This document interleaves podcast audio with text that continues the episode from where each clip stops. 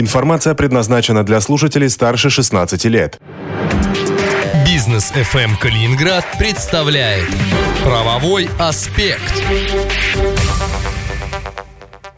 В Калининградском эфире «Бизнес ФМ. Правовой аспект» в студии Антон Хоменко и вместе со мной управляющий партнер юридической фирмы «Солнцев и партнеры» Станислав Солнцев. Станислав, здравствуйте. Здравствуйте. Сегодня мы обсудим ситуацию, которая, по словам Станислава, часто встречается как в бизнес-среде, так и в обычной жизни. И речь идет о покупке по так называемой заниженной цене и в особенности у будущего банкрота.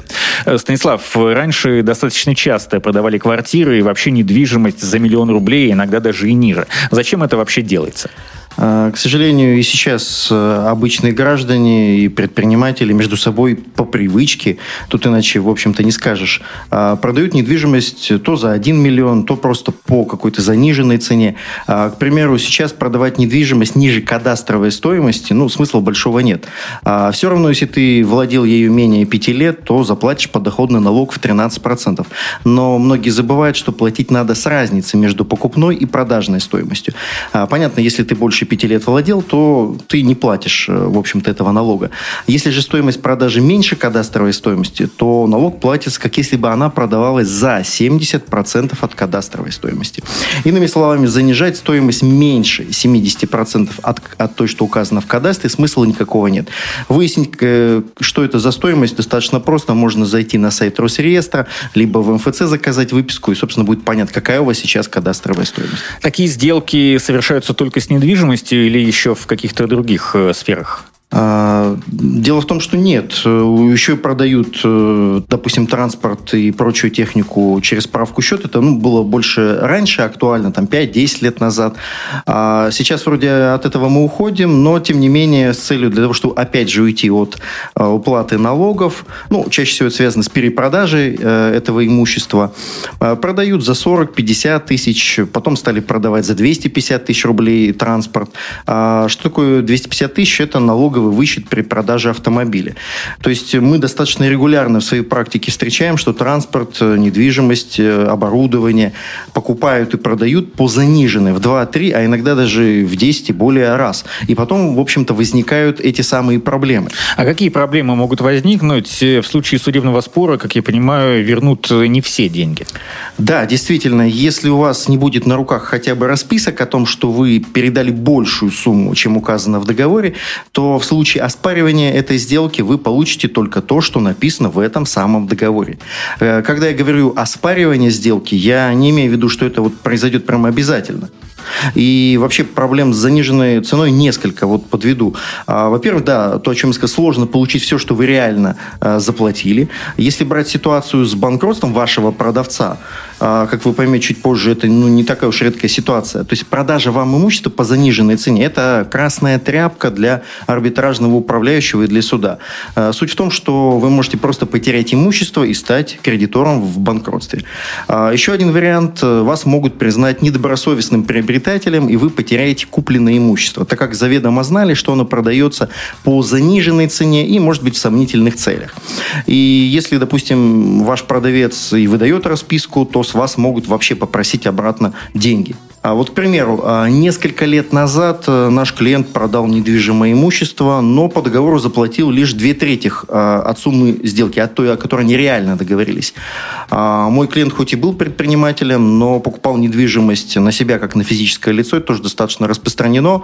Выдал расписку, что получил миллион рублей, тоже по договору купли-продажи такого-то такого-то объекта. И это помимо того, что в самом договоре значилась все-таки другая сумма. В итоге через пару лет покупатель покупатель недвижимости решил взыскать деньги обратно с моего клиента.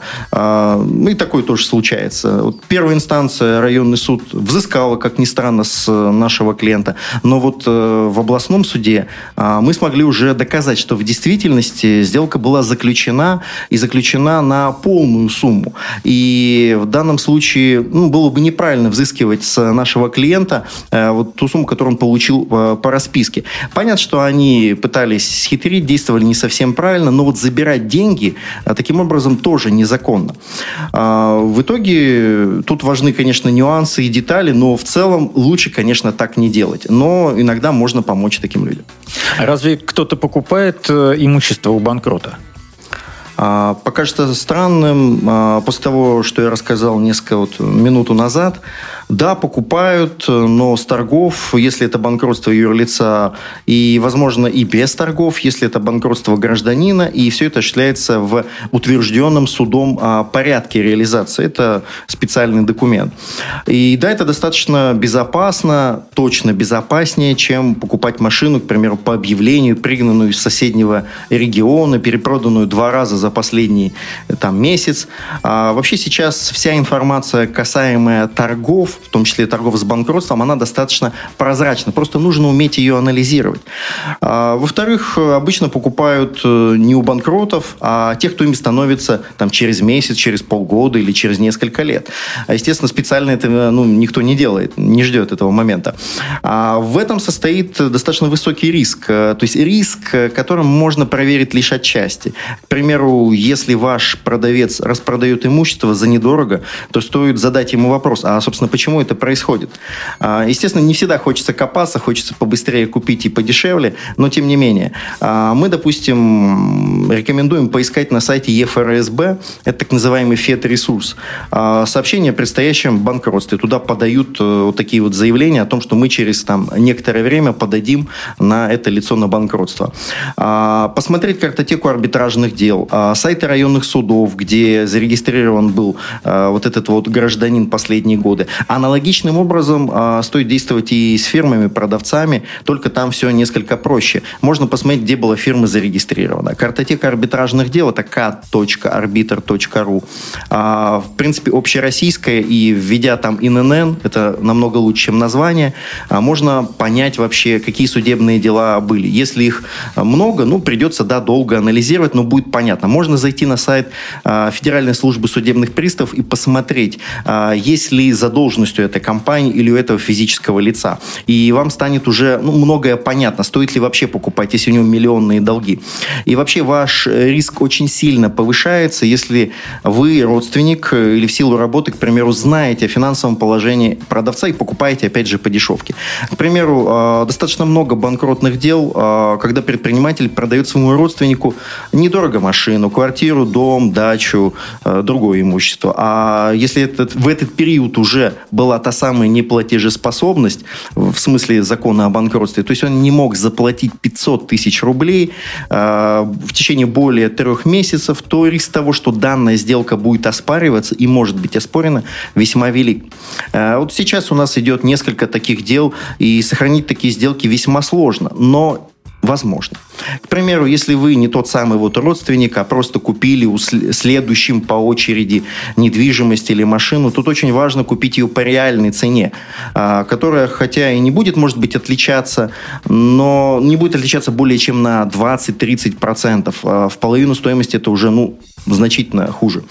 Потому что потом арбитражный управляющий будет делать оценку на дату продажи и будет пытаться вернуть это имущество. Если вы докажете, что вы добросовестный приобретатель, то риск минимален. Но вы хотите арест своего имущества и споры на полгода-год? Я думаю, нет. Если вам не повезло купить у непосредственно банкрота, то есть риск того, что имущество попросту заберут, продадут, и вы получите не очень нужное вам право стать кредитором в этом банкротстве. И получить э, свою долю от продажи всего этого имущества банкрота, ну, естественно, она чаще всего бывает значительно меньше той суммы, которую вам реально должны вернуть. Станислав, вы можете, э, так сказать, э, подводя итог всего вышесказанного, привести успешные примеры своей практики по подобного рода делам? А, три года назад э, в нашем Калининградском арбитражном суде у нашего клиента пытались забрать строительную технику, а, которую продал директор э, банкрота будущего. А самое интересное, что компания, собственно, у которой купил наш клиент технику, задолжала ну, по меркам бизнеса и банкротных дел ну, не очень большую сумму, 500 тысяч рублей, ну, чуть там больше. Однако это именно и стало причиной этого самого банкротства, которое длилось несколько лет и Э, в результате с директора, и он же владелец этой компании, взыскали э, почти полтора миллиона рублей убытков за неправильно э, оформленные деньги, которые он ну, выплачивал себе. В итоге конкурсный управляющий в силу своих обязанностей он начал предъявлять иски ко всем, ну, кто вызывали у него сомнения. Там, заниженная стоимость, за несколько месяцев до банкротства, родственные связи директора с покупателями. В итоге нам не только удалось доказать, что сумму, за которую купил наш клиент, в целом вполне рыночная, хотя для этого а, пришлось активно изучать вопрос оценки достаточно специфического оборудования, но и убедить директора банкрота рассчитаться с долгами перед основным кредитором и погасить расходы на банкротство. В итоге а, это привело к вполне ожидаемому результату. Арест имущества был снят, а само имущество было освобождено от каких-либо притязаний, да и банкротство закончилось. Спасибо, Станислав. Станислав, я напомню, что в течение нашего довольно короткого эфира невозможно раскрыть полностью какую-либо тему, потому что все они достаточно объемные, но для этого существует э, юридическая фирма «Солнцев и партнеры», и по телефону, если вы позвоните 658-637, сам Станислав Солнцев или его коллеги дадут вам э, подробные консультации по вашей проблеме или по вашему вопросу. Это был «Правовой аспект» в эфире «Бизнес ФМ Калининград». В студии были Антон Хоменко и Станислав Солнцев. До встречи через неделю. Правовой аспект на бизнес FM Калининград.